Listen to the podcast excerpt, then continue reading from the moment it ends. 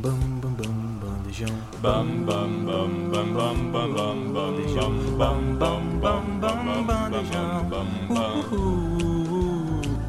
bam bam bam bam bam bam bam bam bam bam bam bam bam bam bam bandejão. Bandejão 104.7.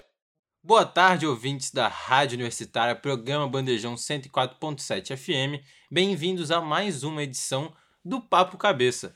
Hoje, eu, André Cipreste, estou aqui com Ian Pereira. E aí, galera? Geralmente vocês me ouvem no na chapa, mas hoje estou aqui invadindo outro programa aqui para discutir uma parada que eu acho bem interessante, né? E espero que vocês gostem da minha participação aqui. Uma participação especial, com certeza. Também Bernardo Montemor. Muito boa tarde. É um prazer estar aqui com vocês, Ian, André. Hoje seremos só nós três, a equipe um pouco desfalcada, mas vai rolar tudo certinho como sempre. Estamos aqui para debater um pouco sobre a cultura atual, inserida no contexto da virtualidade e que tem se desvinculado um pouco do hábito da leitura, tanto nas escolas quanto a leitura por prazer mesmo. E eu queria abrir essa conversa, esse debate, trazendo uma pergunta, uma questão legal.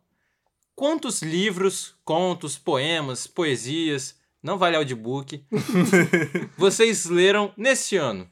Já estamos em junho, então tecnicamente algumas pessoas teriam lido muito. Sim, mas sim. eu quero saber o quanto vocês têm feito.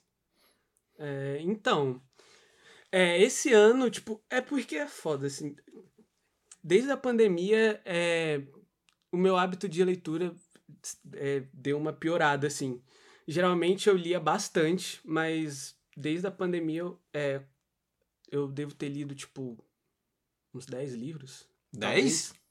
É, por aí. Um, talvez mais. É porque eu leio muito quadrinho também. Uhum. Se for contar Ah. quadrinho, Aí pode jogar. Aí- Não, dá- mas esse, dá- esse dá eu conto, bastante, porque assim. é, é algo que eu particularmente gosto muito. Ah, então eu acho que uns 20, 25 eu devo ter lido, assim. Mas se for, tipo, porque se for pegar. Porque também eu dei sorte que minha família sempre me, me influenciou muito nesse caminho, assim. Então eu sempre, tipo, desde os meus 10 anos, li bastante livro, assim. Mas agora que deu uma parada, assim, né? Também estudo, muita coisa que acaba atrapalhando, assim. Mas é, mais ou menos esse número mesmo. E você, Bernardo? Irado. Pô, eu, eu gosto muito de poesia, essas coisas, então eu leio muito mais poesia do que o comum. Então, se for contar poesia, essas coisas, dá- dá muita coisa. É, com a poesia você lê muito, tipo assim, em É, um curto período de tempo, né? Exatamente. Talvez eu- em, um- em um dia você consegue ler várias poesias, então talvez aumente Exatamente. mais seu número. Exatamente. Meu, meu número mais é poesia, o que mais me pega. Mas eu também gosto de ler um livro e tal. E umas coisas mais técnicas a respeito do curso e tal. É, eu posso falar que eu não tenho o hábito da leitura tão forte assim, fora do contexto acadêmico. Uhum. Eu já li muito para vários trabalhos, para as aulas mesmo, mas por prazer eu li muito pouco. Eu tive vários livros que, por exemplo, que eu mesmo comprei. A, a saga do Hobbit. Eu tenho a saga do Hobbit porque eu Forte. adorava mesmo. Ahn, Saga dos Seus Anéis, né? Hobbit é um livro só. Hum? Hobbit é um livro só. O Senhor dos Anéis é Senhor três, dos né? Anéis é três. ah, é verdade, é do Senhor dos Anéis mesmo. É porque eu li primeiro o Hobbit, Ah, do, É, foi lançado do primeiro. Bilbo Bolseiro. Uhum. Aí, é, mas é isso aí mesmo. E eu também já li do Divergente, cara. Que não, não conheço. Bravo. Eu li também. Eu li do Tô ligado. Divergente, aí eu tenho, eu falei assim, caraca, que legal. Mas só que eu não li tantos assim, eu já li alguns independentes, tipo alguns do John Green, tipo A Culpa das Estrelas, Aham. ou Cidades de Papel, que é algo mais best-seller de adolescente, Cidade de Papel eu também li. mas nada assim que me encantasse tanto, tipo assim, nossa, que Uhum. livro bom que eu li agora. O último que me encantou, que eu li assim, foi 1984. Caraca, eu Livro nunca li, é um... brabo. e dizem que é Livraço. maravilhoso esse Sim. livro. Aham. Eu acho que eu preciso desenvolver mais a minha cultura de leitura, tá? Se é pra reforçar, eu acho que eu preciso desenvolver mais a minha. É, Andrezão, tô do seu lado. Falando que você- entrou nessa questão de leitura acadêmica, né? Leitura para estudo e tal. Te dizer que é- eu leio muito, tipo, tudo que eu leio é mais por esse lado de, tipo, de eu gostar da parada. Ler por obrigação é uma coisa que eu não consigo, tipo, Nossa. desde o ensino médio. Eu lembro que tinha essa coisa de, ah, não, tem que ler, tipo, o Guarani. tem que ler Machado de Assis. Eu não Memórias consegui. póstumas, É, nossa Tipo, senhora. eu não conseguia. Tipo, era uma parada que só de ter a obrigação de fazer o bagulho eu não queria fazer só por causa disso. assim. Mas eu acho que esse, é- essa é a grande questão. Nós somos grandes leitores por prazer. Mas quando é pra, tipo assim, ser uma obrigação, não sai tão. A gente não sai tão bem quanto a gente gostaria. Eu mesmo já li muito, leio muito, leio muito pra artigos, é, tudo que a gente tem que fazer. Teve um trabalho no último período que eu li um livro inteiro pra fazer o trabalho. Acho que os meus colegas também, mas é porque foi um pedido do professor. Sim. Agora, eu mesmo sou muito mais do meu tempo livre de ver uma série, um filme. Então acabo que eu não me divirto tanto assim com livros. Harry Potter mesmo, eu nunca li um livro. Nossa, tá perdendo. Mas eu já vi todos os filmes. O livro é, é, é muito Sim. melhor que o filme, tá? E eu sou apaixonado pelos filmes. Eu também. Também. Agora que a gente vai trazer um contexto mais social, educacional, tem sido cada vez mais nítido que a leitura tem se tornado uma obrigação para a maioria das pessoas. Sim. Na universidade, por exemplo, somos ensinados a ler a bibliografia do curso, das matérias, apenas por uma construção de trabalhos, e posso dizer que, na maioria da parte das vezes, os estudantes não possuem prazer naquela leitura.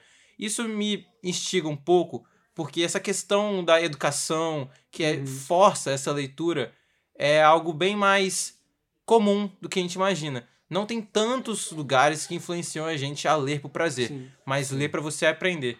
Eu queria saber da sua opinião, Ian, primeiro, é, principalmente no ensino fundamental, ensino médio, como você acha que deveria ser é, essa ambientação da leitura? Como deveria ser ensinado? Como deveria ser, né? Como você acha que seria o melhor, Sim. a melhor forma para ambientar os alunos a ler?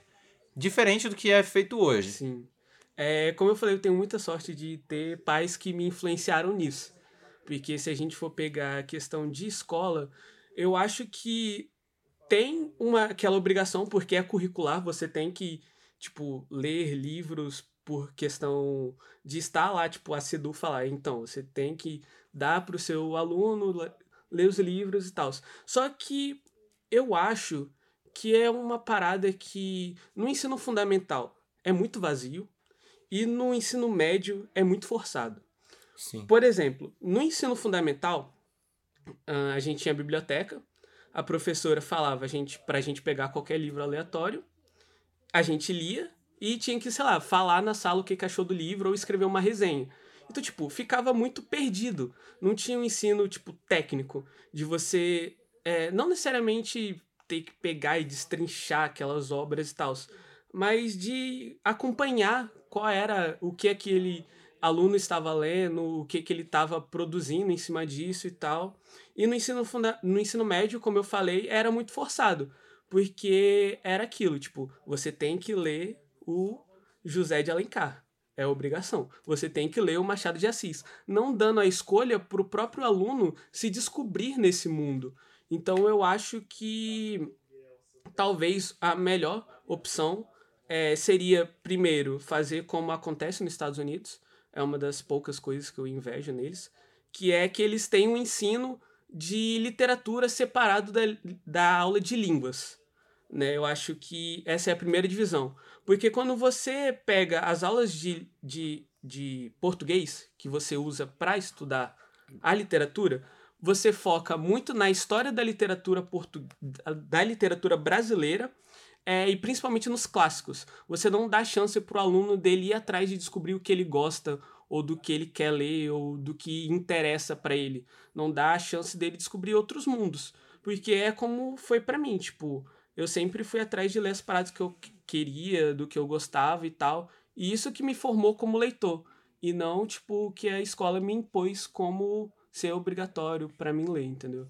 Bernardo, você acha que devia ter essa questão de você falar assim, ah, se descobre primeiro, vê o que você gosta de ler, depois a gente vai te dar uma sugestão e você vê É. o que você gosta mais. Eu acho que a, a escola, ela vai numa coisa muito direcionada e metódica de um jeito só que as coisas não podem ser diferentes. A- exi- as pessoas são diferentes, não é todo mundo que aprende do mesmo jeito. Então eu acho que eles deveriam dar liberdade pro aluno de- desde a da infância, assim, o que, que você gosta? Ah, eu gosto de super-herói. Ah, lê um quadrinho. Ah, eu gosto de romance, eu sou um cara romântico. Pô, lê um, lê um romance aí, não sei o que, apresenta pro aluno uma coisa que vai instigar ele a ler e a querer buscar depois disso, entendeu? Uhum. É, fica, tipo assim, pô, se jogar num aluno pra ele ler memórias, um aluno que não, nunca, não tem incentivo da leitura, manda ele ler memórias póstumas de Brás Cubas, você vai desculpar, ele não vai gostar de ler, ele vai odiar da leitura. Você não vai estar formando uma pessoa que, que vai querer ler uma pessoa culta, vai formar uma pessoa que não quer nada com, com leitura e não tem nenhuma cultura com a, com a literatura brasileira. E nem nenhuma li- literatura. E esse ensino até, de certa forma, afasta o leitor daquilo porque ele não se vê representado naquilo. Tipo, você pega livro de 500 anos atrás... Não, não tanto, né? Eu acho que eu exagerei, assim. Mas, tipo, pega uns livros muito antigos que é, os personagens não fazem sentido pra, pra gente hoje em dia, ou é uma linguagem muito rebuscada. Então você não tem uma representatividade do próprio aluno naquele meio para ele se sentir que aquilo faz parte dele também. E eu acho que isso é muito importante. Por exemplo, eu tô lendo agora alguns livros da literatura marginal, que são os caras de periferia escrevendo sobre a periferia. E eu acho que apresentar aos alunos, por exemplo, que vêm de lugares como eu vim, esse tipo de literatura, essas pessoas que vivem essa vida também comentando sobre essa vida, é uma forma de importante de mostrar que existe um espaço nesse caminho assim para ele. É, eu acho um pouco bem da linha que vocês, do que vocês estão falando mesmo. O último livro que eu li, por prazer, foi A Insustentável Leveza do Ser, da Milan Kundera. Eu achei muito bom. Ele é um livro um pouco mais antigo, ele tem uma retratação um pouco mais histórica do século passado. E eu. A grande coisa que fez eu me prender nesse livro foi. Eu me enxerguei em alguns personagens. Eu vi que, pô, muitas coisas que eu fazia eram parecidos. E eu queria saber mais da história deles. Isso me instigava a ler mais. E eu acho que falta muito isso hoje.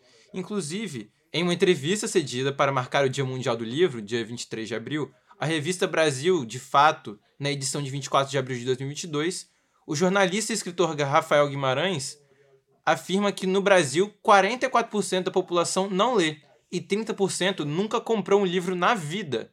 Eu acho que isso é algo muito marcante porque quando a gente em todas as escolas, pelo menos, que eu já frequentei, eu já frequentei algumas escolas públicas como aluno mesmo, todas tinham pelo menos uma biblioteca um pouco mais desenvolvida, com alguns clássicos até. Quando eu ia, eu lia, sei lá, Ziraldo, que eu gostava muito do menino, menino maluquinho. E eu achava muito legal. Eu sempre ia atrás desses livros.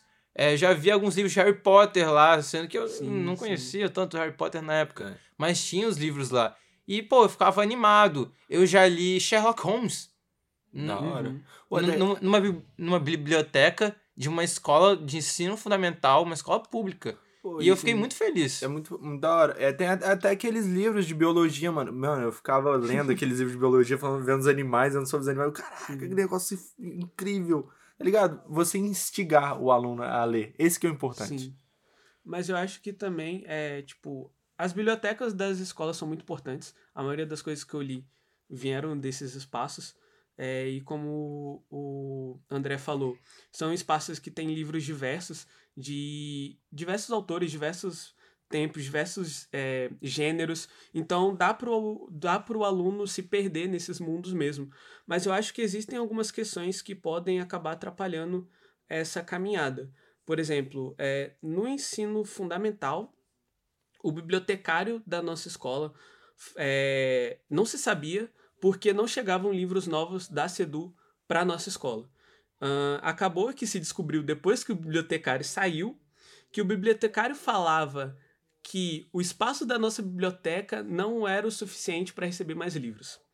Então a gente sempre ficava com os livros velhos, digamos assim, que já existiam. Em vez de renovar em também. vez de é, renovar, ter novos livros. Inclusive, por causa disso, eu nunca terminei de ler a saga Os Invencíveis. Isso é uma tristeza que eu tenho na minha vida. Mas enfim. E no ensino, e no ensino médio, aconteceu outra problemática também em relação a SEDU, é que não tinha bibliotecários. Então, tipo assim, nos quatro anos que eu estudei lá, é, eu acho que teve um ano que eu tive biblioteca, é, bibli- teve a biblioteca aberta 100% o tempo inteiro. Nos outros anos, não geralmente não tinha bibliotecário, porque tinha a questão de que a Sedu não contratava a galera que é bibliotecária de fato, né, que fez biblioteconomia, porque teria que pagar a mais. Então, eles sempre iam atrás de, tipo, alguém que era de, sei lá, ciências sociais e tal, que não tinha uma formação certa pra ser, ser o bibliotecário da escola e para eles pagarem menos, claro. Só que sempre tinha a problemática de que nunca tinha ninguém, porque eles não queriam contratar a galera que queria estar nesse espaço, que são os bibliotecários. Então, por causa disso, acabava que a biblioteca da minha escola no ensino médio não funcionava. Ah, mas Tá na ligado? minha escola de ensino médio também era bem parecido. Tinha um bibliotecário, que era formado mesmo, e outros dois estagiários, não de biblioteconomia, mas é porque na, na escola que eu fiz ensino médio também tinha faculdade. Mas tinha também de outros cursos que estagiavam lá só para ganhar uma graninha mesmo, já eram Uhum. alunos e então trabalhavam por lá também. Eles não conheciam tanto quanto. Era uma biblioteca muito grande, tinha muitos livros, mas também era de uma escola particular, né? Então isso já facilita muito para você ter novos conteúdos, conteúdos melhores, Uhum. mais novos. Mas não tinha gente preparada o suficiente para isso. Então eu ficava meio, tipo assim, perdido. Quando eu ia lá, eu não sabia olhar as estantes para procurar o livro que eu queria. Sim, sim. Sim. É, é estranho, mano, porque é, o, o governo te propõe esse curso na universidade e aí chega na hora de você ser empregado, você não pode ser empregado como biblioteconomista. Mano, aí você não, não consegue emprego porque eles querem pagar menos e eles vão contratar pessoas de outro, É. outra função. E é um bagulho que afeta tanto a galera que quer trabalhar, né, como bibliotecário, quanto o ensino da própria escola e quanto os próprios alunos que querem ter acesso a essa biblioteca. Eu lembro que direto eu ficava perguntando para professores quando que ia funcionar a biblioteca, porque ela nunca funcionava direito, tá ligado? Eu lembro que até, tipo, os momentos que a biblioteca era aberta, porque teve uma época que a gente começou a ter aula com computadores lá, eu ia, catava uns livros, levava para casa, assim... Aí eu não sei nem se eu podia estar falando isso aqui. Mas eu ia pegar uns livros, levava pra casa, lia, depois eu devolvia, tá ligado? Deixava com algum professor e tal. Porque eu não sabia quando eu ia poder usar aquele espaço de novo. né? então eu dava é- pra aproveitar da é forma que dava, tá ligado? justo. Errado você não tá. Nossa, eu tinha semana que eu pegava uns dois livros por semana. Ah, os que eu me interessava mais. Uns Uhum. curtinhos, até porque aqueles mais grossos eu tinha muito preguiça. Só pra poder, tipo assim, trabalhar um pouco mais. Eu gostava. Era por Uhum. simples prazer de ler. E olha que eu não, eu não sou tão fã assim, mas eu gostava de ler umas coisas mais básicas. Eu, eu, eu mesmo adorava os livros do Sherlock Holmes. Eu li primeiro no ensino fundamental. E quando eu cheguei no ensino médio, eu tentei procurar alguns deles, umas continuações, Uhum. só porque eu gostava dessa questão de mistério e tal. Mas eu acho que falta muito no Brasil hoje em dia campanhas que, pô, eles meio que tentam, mas De que incentivar leitura, né? incentivassem as pessoas Sim. a lerem mais. Tanto começando da educação básica, Sim. para que começasse a produzir esse hábito e depois ir desenvolvendo. Eu acho que essa questão de trazer os clássicos da literatura brasileira também afeta muito, porque eu, no ensino médio, eu sei que eu sou forçado a ler Machado de Assis, José Alencar, é, vários outros que eu não vou lembrar o nome agora, porque eu já passei dessa Fernando fase. Pessoa. Fernando Pessoa é de Portugal. Mas é porque Mas eles ainda colocam Fernando Pessoa. é porque caía no Enem. Sim. caía no Enem, então eu tinha exatamente. que ler, eu tinha que conhecer, mas eu não sentia nenhum prazer. É. Eu posso falar que, ah, um que eu li por prazer que eu gostei muito. Sei lá, Macunaíma. Que é, é, era, era um, Sim, é um sim. livro básico, assim, que você tem que ler para uma prova do Enem. Eu gostei muito. Era uma linguagem difícil, era uma linguagem um pouco mais difícil. Com- complicado, eu não consegui terminar de ler. Mas eu falei assim, ah, maneiro, uma história legal da cultura brasileira e tal. Mas os outros eu não. Cara, muito difícil. E eu acho que isso é triste também porque é, eles dão tão valor a esses caras que apaga toda uma literatura que vem depois, né, tipo, moderna e contemporânea, que muitas vezes não é falado nas escolas. Tanto que muito das, é, dos artistas, escritores mais interessantes que eu li, é, brasileiros, eu não ouvi serem citados na escola. Né? Tipo, é, o, o Wallace, o Sailor Moon, eu não lembro o, o primeiro nome dele, mas é o, o Ali Salomão, a Clarice Lispector, a professora falou É. bem pouco, Nossa. eu só fui, tipo, pegar pra ler bem depois. Então, tipo assim, eu acho que isso acaba afetando muito esses outros escritores tão incríveis e que talvez, tipo, poderia despertar muito mais o interesse, o interesse do aluno do que talvez um José de Alencar da vida, entendeu? Sim. E é até interessante aqui, mais um dado que a nossa produção trouxe, é que uma pesquisa realizada pelo IBOP em 2019 revelou que no Brasil, entre 2015 e 2019, foram perdidos mais de 4,6 milhões de leitores. Ou seja, em bibliotecas públicas, pessoas que davam entradas em livros, em, em livrarias, né? O número diminuiu em 4,6 milhões de pessoas. Um número muito grande. É preocupante, mano. Então, Sim. parece que o tempo vai passando e o número de pessoas vai descendo. Eu acho até que tem um hábito um pouco maior, eu tenho visto, pelo menos, nos meus círculos de amizade, nos meus círculos sociais, que tem muita gente que tá lendo vários livros. Tem muita gente que gosta de ler sagas. Eu tenho uma amiga, inclusive, que ela participa de uma comunidade no TikTok. uma, uma comunidade no TikTok, pra vocês verem. Sobre livro. Ela resenhando livros. E ela ganha até parcerias com algumas livrarias. Ela ganha uns três, quatro livros por mês. Sim. E ela tem que depois só mandar um parecer, fazer um videozinho engraçado. E foi algo que ajudou ela durante muito tempo. A estante dela é uma beleza, ela tem vários livros. Fala assim, ah, você já leu todos esses? Não, mas eu ganhei, né? É. Mas ela fazia por prazer. Ela, além de ela gostar de ler, ela lia um livro de 300 páginas em dois dias. Mas te Pois. dizer que eu acho que essa baixa é também é também por causa do mundo cada vez mais hipertecnológico do que a gente vive. Sim. Cada vez a galera tá valorizando muito mais as telas do que talvez outras coisas. É, talvez E nessa também pesquisa tem- eu não tenha contado é. o tal do Kindle, né? Então, É. era nisso que eu ia chegar. Também tem essa questão da galera que ouve audiobook, da galera que lê em seu PDF, Kindle, essas coisas, né? Então, também tem essa galera que eu acho que pode ser interessante também de en- entrar depois nessas estatísticas pra ver como é que Isso tá chega funcionando. muito no, no imediatismo das coisas, né? As que- Uhum. pessoas querem muito. As pessoas querem tudo muito no imediato das coisas, no sentido de que pra você terminar um livro, às vezes você demora um mês pra terminar um Sim. livro, tá ligado? E tem gente que não tem paciência pra terminar um livro Botou em um um mês. audiobook no 2x lá. vai? Pô, eu já li um livro em PDF, uma prova que eu ia fazer no Rio de Janeiro. Não vou me lembrar o nome agora. Era um. Era um romance policial investigativo que se passava no Rio de Janeiro, assim, que acon- tava acontecendo umas mortes. Era muito legal, inclusive, um livro muito bom. Que se tivesse um desses no ensino médio, pô, eu teria prazer de ter lido. Uhum. Eu li ele em PDF porque eu não consegui comprar, né? Porque tava meio caro. Hum, Sério. Mas é, eu prefiro o livro físico. Eu, Também, me- eu lido muito melhor. Porque Também. quando eu pego o PDF é muito mais fácil de eu me perder. Nossa. Eu tenho que gravar o número da Também. página, depois descer tudo com a cassetinha pra baixo. Na tela é horrível, mano. É E o horrível. brilho também na O brilho me incomoda Senhora. Me demais. incomoda muito. Sim. Por mais que seja algo que facilite muito a vida das pessoas. Sim, é, aham. Encontrarem vários livros. Você joga um Kindle, por exemplo, não sei o tanto de livro que deve ter lá. Mas é muito fácil você achar. Você coloca um Sério. PDF lá, Tem- lê. tem livro até que nem tem físico e tem lá. É, minha prima, ela vol- é, ela é bem mais velha que eu, e ela recentemente tá lendo muito, assim. E ela comprou um Kindle e, e ela só lê em, tipo, PDF e, e Kindle, assim. Ela comprou alguns livros físicos também, mas boa parte do que ela lê é nisso. Então, eu não posso dizer que por eu não gostar, tipo, não tem um valor, assim, né? Porque tá formando uma galera leitora, assim, interessante também. Mas eu não sei também porque tem essa questão prejudicial, como eu falei, né? Tipo, a- o brilho, é, enfim, Então, ser uma pelo tela menos e tal. O, o Kindle, ele tem o... Ele é pr- próprio pra leitora. É, É, tem tem. um próprio Aham. brilho.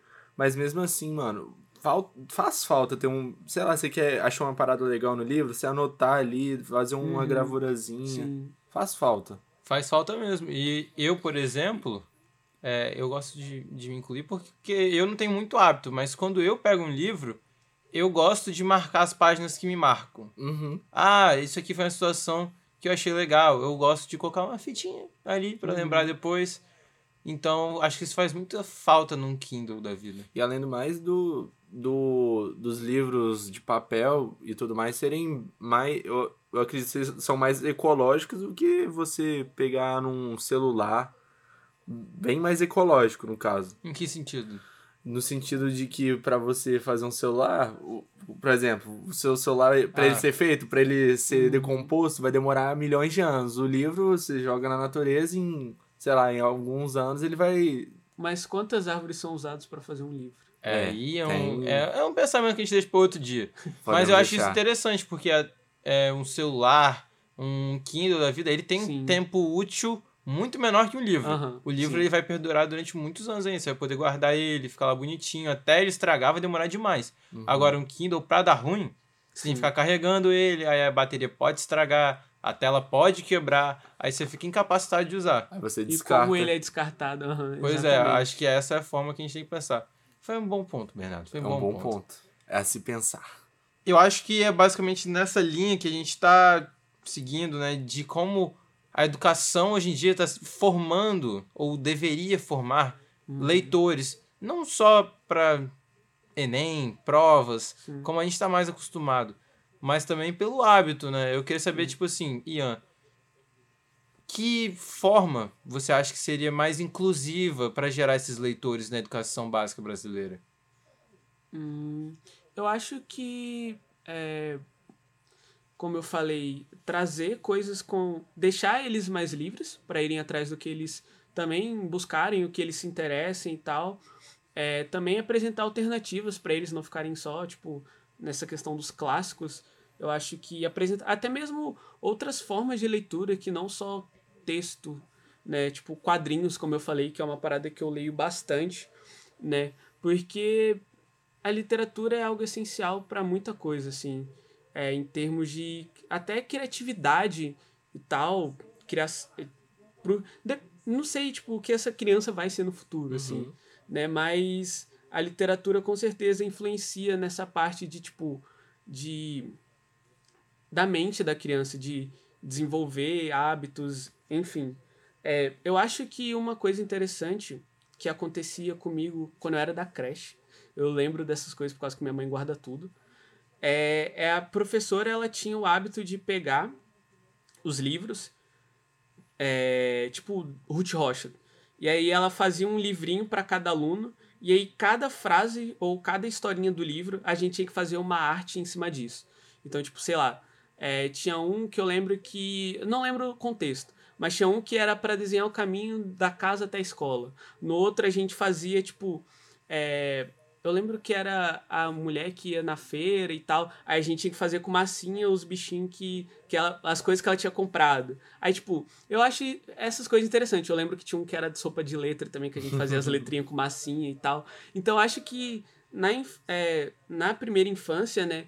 Desenvolver essas coisas, né? Mais cri- criativas. mais criativas com o aluno talvez seja uma forma de, de, de inserir ele. E não deixar isso se perder, né? Tipo, porque como eu falei, no ensino fundamental, pelo menos no ensino que eu tive, era muito solto, era muito perdido. Então encontrar também esse meio de encaixar esse aluno, de ver, tipo, o, quais são os interesses desses alunos, né? O que eles gostariam de ler ou o que seria interessante para eles e encontrar uma forma de distribuir esse material para eles, né? E você, Bernardo, o que, você acha que seria uma boa alternativa para a gente poder mudar um pouco mais, incentivar mais pessoas a lerem? É, é o que o Ian falou, diversidade no que a, a criança quer ler, no que a pessoa quer ler, no que qualquer um quer ler, deixa ela ler o que ela quiser. Pô, tem. Se você não gosta de muito de palavra, pega um livro de imagens ali, porque a leitura não tá só na, na escrita, tá? a imagem também é um, um tipo de, de forma de você. Há um tipo de forma de você ler a imagem. Entendeu? O que você falou me desbloqueou uma memória muito forte que tá- eu lembro que tava pra lançar o, o filme do Harry Potter, o último, Relíquias da Morte, parte 2. E aí, e aí eu, nossa, eu preciso ver esse filme, não sei o que. Aí eu, aí eu sonhava, eu, eu falei assim, não, eu tava tão entusiasmado pelo filme que eu, eu comecei a escrever um livrinho como se fosse o filme, tá ligado? eu, eu, fa- isso me incentivou a querer ler o- os livros do Harry Potter. Uhum. Querendo ou não, o audiovisual também influencia nas crianças. Você fala, olha, tem o Harry Potter, se você quiser ler o livro, o livro também é legal, tem mais detalhes, sabe? Você também pa- trazer o, o filme o, para as crianças não ficarem só no, num pensamento é, hum, só no imaginário, entendeu? Ter um lance visual. essa parte do audiovisual é interessante porque é, eu leio desde, tipo, muito tempo. Mas o primeiro livro, sem ser Turma da Mônica, que eu li, eu lembro que eu tinha nove anos. E foi porque eu fui ver Percy Jackson no cinema, no dia do meu aniversário, e eu achei genial. E aí no outro dia tinha uma pessoa na minha escola que estava lendo o livro do Percy Jackson. Aí eu peguei emprestado e comecei, tipo, a ler a partir daí, assim. Irado. Livros mesmo, assim. Eu acho que essa Então, influência é muito boa. sim. Esse- essa troca entre as pessoas, para você poder descobrir cada vez mais esse hábito da leitura. Queria agradecer muito você, Bernardo, mais uma vez aqui conosco. É um prazer estar aqui com vocês. Foi incrível essa conversa com, com vocês, André, e com o Ian. Muito obrigado, Ian, pela sua participação especialíssima de hoje. Sim, gostei bastante de participar aqui do programa com vocês, discutir um tema que eu acho bem interessante. É, inclusive, eu queria falar sobre uma coisa que é uma parada que ficou comigo desde a infância. Hoje em dia, infelizmente, eu não vou tanto, mas que me ajudou muito nisso, que é a Bienal do Livro que acontece aqui no Espírito Santo. Ou seja, de dois em dois anos, não sei qual ano que vai ser, se vai ser esse ano ou ano que vem, ou se aconteceu ano passado, enfim. Mas é um- uma coisa muito interessante, porque são vários estandes de várias livrarias, várias pessoas vendendo seus livros, né? Eu lembro de ir muito com minha mãe quando eu era criança, e isso me influenciou muito também. Eu comprava vários livrinhos, caderninhos, e assim, tipo, me formou muito como leitor. Então, se você quer também auxiliar seu filho a ler, né, Turma da Mônica, e leve ele na Bienal do Livro, que lá com certeza vai ter bastante coisa interessante, assim. E vou aproveitar esse espaço para me divulgar também, né, já que falaram que eu podia. É, tô lançando aí meu primeiro livro, é um livro de poesia, cham- pela editora Toma aí um Poema, que é uma editora independente que auxilia escritores de poesia que querem se lançar no mercado e tal. Né, vai sair em breve, né, lá no meu Instagram depois. No Instagram da Toma aí um Poema também, arroba Toma aí um Poema, mas no meu Instagram também, arroba Pereira Silvares, underline. Vai, eu vou divulgar lá certinho quando vai ser lançado. O nome do livro é Untitled Number One, ou seja, sem título, número um. É, mas enfim, se você gosta de poesia, dá uma olhada lá que em breve eu vou estar soltando mais informações. Também queria agradecer a nossa roteirista do programa de hoje, a Maria Eduarda Fernandes, o nosso coordenador Pedro Marra, o nosso técnico do laboratório de áudio, o Robert, e Júlia Bruschi pela gravação. Muito obrigado, Júlia. Abraço, Jura! O programa de hoje fica por aqui. Eu, André Sprest, agradeço muito. Até o próximo. Tchau, tchau. Valeu! Esse foi mais um programa Bandejão na Rádio Universitária, que rola sempre das 12 às 14 horas. E se você gostou, então não esqueça de acompanhar a gente nas redes sociais, arroba Bandejão Rádio, porque esse é um projeto do Departamento de Comunicação Social com os alunos de jornalismo, propaganda e publicidade e cinema e audiovisual. sob a coordenação do professor Pedro Marra e Lívia Souza. O programa conta com o apoio da Fundação de Amparo à Pesquisa e Inovação do Espírito Santo via edital FAPES número 12 de 22, Universal Extensão.